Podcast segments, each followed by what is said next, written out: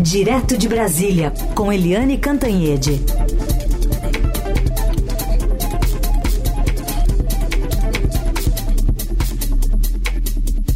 Oi, Eliane, bom dia.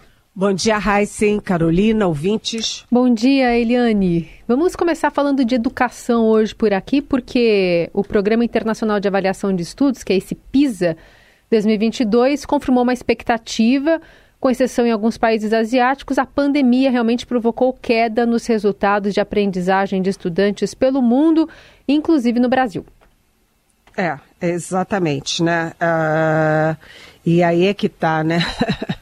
o, a situação no Brasil é muito triste? Porque Bem, é, é, verdade que caiu no mundo todo, né? A pandemia, é, com o isolamento social, com as escolas fechadas, enfim, foi é, óbvio, teve um impacto na educação do mundo todo. Mas o Brasil está entre os 20 piores países em matemática e ciências. Então, cá para nós, né? O Brasil ocupa a a posição 65 em matemática, 52 em leitura e 61 em ciências, entre 80 participantes desse ano. Você vê, né, a Carolina, você vê Heisen e você, ouvinte, né, se tem 80 participantes e o Brasil ocupa a posição 65 em matemática, bem, ok que a, a pandemia afetou todo mundo, mas a pandemia afetou muito diretamente o Brasil, mas não foi só a pandemia. Isso é um processo e a gente viu que nos últimos quatro anos do governo Bolsonaro, quantos ministros da educação a gente teve? O primeiro falava mal português né? Foi um desastre. O segundo estava é, mais preocupado em mandar prender os ministros do Supremo Tribunal Federal do que com educação. Né? O terceiro indicado é, mentia sobre a biografia dele, o currículo dele. Né? O quarto é, é, simplesmente depois que saiu, foi identificado com uma arma que ele estava carregando ilegalmente no aeroporto de, Brasi de Brasília, que caiu e disparou. Aliás, ele era um pastor simplesmente que usava o MEC para fazer algumas coisitas estranhas com outros pastores, como por exemplo, cobrar propina uh, de prefeitos para uh, levar às cidades os programas do MEC. Então, essas coisas todas, claro que têm impacto. Além disso, o presidente Bolsonaro, uh, o então presidente Bolsonaro, vetou né, a digitalização das escolas, a, a, a, o programa né, para levar computador e internet às escolas. Então, é de se esperar que isso tudo aconteça, mas isso é uma tragédia, porque isso não, não é apenas um problema do presente, mas é sim a projeção de um horizonte, de um futuro muito, muito preocupante. Sem educação não há desenvolvimento. Sem educação você não cria uma cidadania ativa. Sem educação você não anda para frente. É muito triste isso. Muito bem. Dados que estão aí já no portal do Estadão também, com, com todos esses problemas apontados pela Eliane. Uh, outro assunto tem a ver com uma fronteira externa, a frente externa nossa aqui, é mais não tão longe, né? Aqui pertinho, Venezuela, depois daquele plebiscito realizado no domingo, em que foi aprovada a anexação desejada pelo governo Maduro da Guiana, agora tem exército deslocando blindados para lá, está aumentando o clima de tensão, Eliane?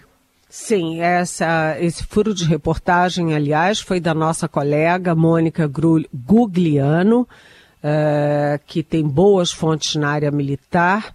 e ela descobriu que tem 20 blindados se deslocando de alguns estados, de diferentes estados, uh, em rumo à Amazônia. E é claro que isso está no contexto da guerra, porque uh, o Exército, o Ministério da Defesa, né, já enviaram mais 60 homens para a área. Então você já tem é, praticamente o dobro do contingente que habitualmente é ali naquela fronteira com a Venezuela. É, só para é, lembrar, né, no domingo, uh, o plebiscito da Venezuela teve, segundo as informações oficiais da ditadura Maduro, uh, 96% de aprovação para anexar 70% uh, do território da Guiana, ali eu, inclusive é um território que faz fronteira direta com o Brasil, é, ali na área de Essequibo. É, o ministro da Defesa, o ministro José Múcio, para tentar amenizar o impacto da notícia, disse que o envio desses 20 blindados do Exército já estava previsto. Está né? Tá dentro do cronograma para o combate aos garimpos ilegais na Amazônia. Mas ele próprio admitiu que, se for necessário, podem ser usados preventivamente na crise de fronteira. Isso é uma preocupação geral, né? Inclusive o próprio Departamento de Estado dos Estados Unidos se manifestou. Né, eh, manifestou preocupação com o nível de tensão entre Venezuela e Guiana. É, o Maduro é, todo mundo sabe que o Maduro é um ditador, é um, desculpa a expressão, mas um desqualificado para a função, que a Venezuela vive uma crise já crônica, uma crise que é social, política, econômica e eu diria até moral, né? mas é, ninguém ainda acredita que ele seja louco o suficiente para uma ação armada na Guiana até porque a Venezuela já é um párea internacional, um párea aqui no nosso continente, e isso vai isolar a, a Venezuela ainda mais, num, quase num estrangulamento. De qualquer forma, é tenso, o clima é tenso e o Brasil tem uma responsabilidade direta nessa questão. Não pode se omitir. E por que tem? Primeiro, porque o Brasil é um líder natural na região né, o maior país, maior economia, maior população, tem responsabilidade natural de líder. E segundo, porque o governo Lula tem contatos, tem portas abertas para dialogar com o governo Maduro. Portanto, se alguém pode chamar o Maduro à responsabilidade, ou, numa expressão muito brasileira, botar o guiso no gato, é exatamente o governo brasileiro, que inclusive tem um, um personagem chave nessa história, que é o Celso Amorim, o ex-chanceler dos dois primeiros governos Lula, né, e que agora é assessor internacional. Ele, inclusive, já no início desse terceiro mandato Lula, já esteve na Venezuela conversando com Maduro. Portanto, é uma crise na região e uma crise em que o Brasil está diretamente metido. E além de tudo, é isso, né? O Brasil está querendo sempre ser o mediador de diversas questões e conflitos internacionais muito mais longe aqui da fronteira, né? Agora tem a oportunidade de fazer esse papel bem pertinho aqui. Até porque é, se Nicolás Maduro levar adiante essa invasão do território, obrigatoriamente teria que passar por Roraima, né? Tem essa pois questão é. ainda de território. Exatamente. E você tem toda a razão, né? Se o Lula quer ser é, o grande mediador das crises internacionais, até lá na Ucrânia, que não tem nada a ver com o Brasil, hum. até lá em Israel e, e Hamas, que não tem nada a ver com o Brasil, imagina aqui dentro da América do Sul. Se a gente fala um pouquinho agora sobre a crise ambiental em Maceió, né, com o avanço ali das minas que, que especialmente a 18, né, que continua ali num processo de erosão interna, fazendo com que o solo ainda continue cedendo e a gente está preocupado com essa questão ali da população mesmo, mas tem repercussão na política. Conta mais pra gente desses bastidores, Eliane. Pois é, a, a expectativa é de que tudo desabasse, desmoronasse ontem, segunda-feira, mas a, a erosão deu uma segurada, deu uma certa esperança de que a tragédia seria menor do que esperado, mas ontem, no meio de, do dia, voltou a aumentar. Aumentou só um centímetro, parece pouco, mas é a questão da tendência, né? Uh, desde o dia 28 de novembro, o solo já cedeu 1,80m, né? É muita coisa, gente, é muita coisa. Bem, o presidente em exercício, Geraldo Alckmin, ele está reunido com ministros para ver as providências cabíveis ao governo federal. Ele também vai ter encontro com Paulo Dantas, que é o governador de Alagoas, um governador do MDB. Ou seja, o mundo político se move agora, é, se move também um contra o outro, porque o presidente da Câmara, Arthur Lira, é é, de Alagoas e é o grande adversário do senador Renan Calheiros, que também é de Alagoas e é pai do ministro dos Transportes, Renan Filho. E é o Renan Calheiros, com quem eu conversei sexta-feira, quem está liderando esse processo para a criação de uma CPI para ver o caso da Braskem em Maceió né, é, uma figura-chave nessa questão é o presidente do Senado, Rodrigo Pacheco, que está chegando hoje é, de, da, da, da COP 28. Ele estava na, na comitiva do presidente Lula, assim como Arthur Lira, e ele já deu sinais, o Rodrigo Pacheco, de que vai instalar a CPI. Então, olha aí, é a CPI da Braskem, em Maceió, na verdade, resvala na Petrobras, porque a Petrobras tem 46% do capital da Braskem. Então, é, um, é uma crise que é, claro, principalmente ambiental, que é uma crise social, porque as famílias abandonaram suas casas, os seus bairros estão fantasmas, né, viraram fantasmas, mas é também agora uma crise política, né? E é uma crise política que pode atrapalhar o, o cronograma do governo no Congresso. Helene, outro assunto aqui da política de São Paulo, o governador Tarcísio de Freitas, é, consta que ele está propenso a mudar de partido, Helene? Pois é, na semana passada eu estava em São Paulo e eu uh, fui dar uma volta lá no Palácio dos Bandeirantes, conversei daqui, conversei dali. E é aquela história, todo lugar que você vai no Palácio dos Bandeirantes, você fala bom dia e a pessoa diz, olha, o governador não vai ser candidato a presidente em 2026 não.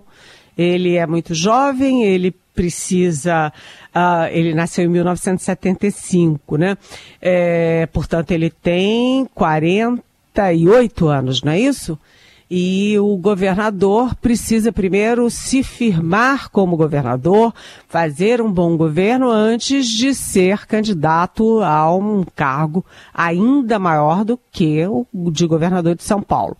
É, só que Conversa dali, conversa daqui, você vê que o Tarcísio Gomes de Freitas, que tem a nota máxima em engenharia civil do IME, que é o Instituto Militar de Engenharia, ele tem capacidade para ser um bom gestor.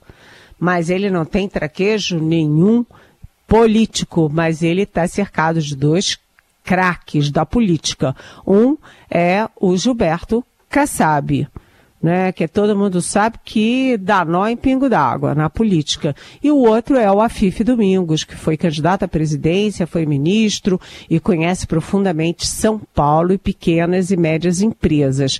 E aí é que está a história tudo bem. Ah, o Tarcísio não vai ser candidato, não vai ser candidato, ok. Mas ele está moldando a sua imagem de candidato e mais, ele já está em busca de um partido. Ele é do Republicanos, muito ligado a igrejas evangélicas, ou seja, uma bolha, e ele está de olho no PSD. Só para dizer, o tamanho do PSD é uma, a maior bancada no Senado e hoje desbancou uh, o MDB porque é o primeiro lugar em número de prefeituras no país. Ou seja, é um país, é um partido forte e uma alavanca, um palanque forte para qualquer candidatura. Aí eu trombei ali, dei uma passadinha no, no, com o governador e perguntei: e o seu horizonte? É 2026 ou 2030? É, aí o governador Tarcísio riu e disse: meu horizonte é sobreviver hoje, sobreviver amanhã, sobreviver depois de amanhã e depois de depois de amanhã. Mas é, me deu a sensação de que ele é candidato. Em algum momento, sim. Tudo depende do Lula. E aí entra o quê? Entra a informação que o Heisen trouxe sobre o PIB brasileiro. Né? O PIB cresceu 1%, o que é muito, no segundo trimestre, mas caiu para 0,1% no terceiro semestre, ou seja, o crescimento, o desenvolvimento brasileiro está desacelerando. Se o Lula tiver com uma economia forte, ninguém é, consegue bater ele ou o candidato dele em 2026. Mas se a economia claudicar, sabe-se lá o que, que pode acontecer nas eleições, da, uh, nas próximas eleições presidenciais. O Tarcísio e a equipe política dele estão de olho. Falando em eleições presidenciais, o Marco Aurélio, nosso ouvinte, pergunta para você, Eliane.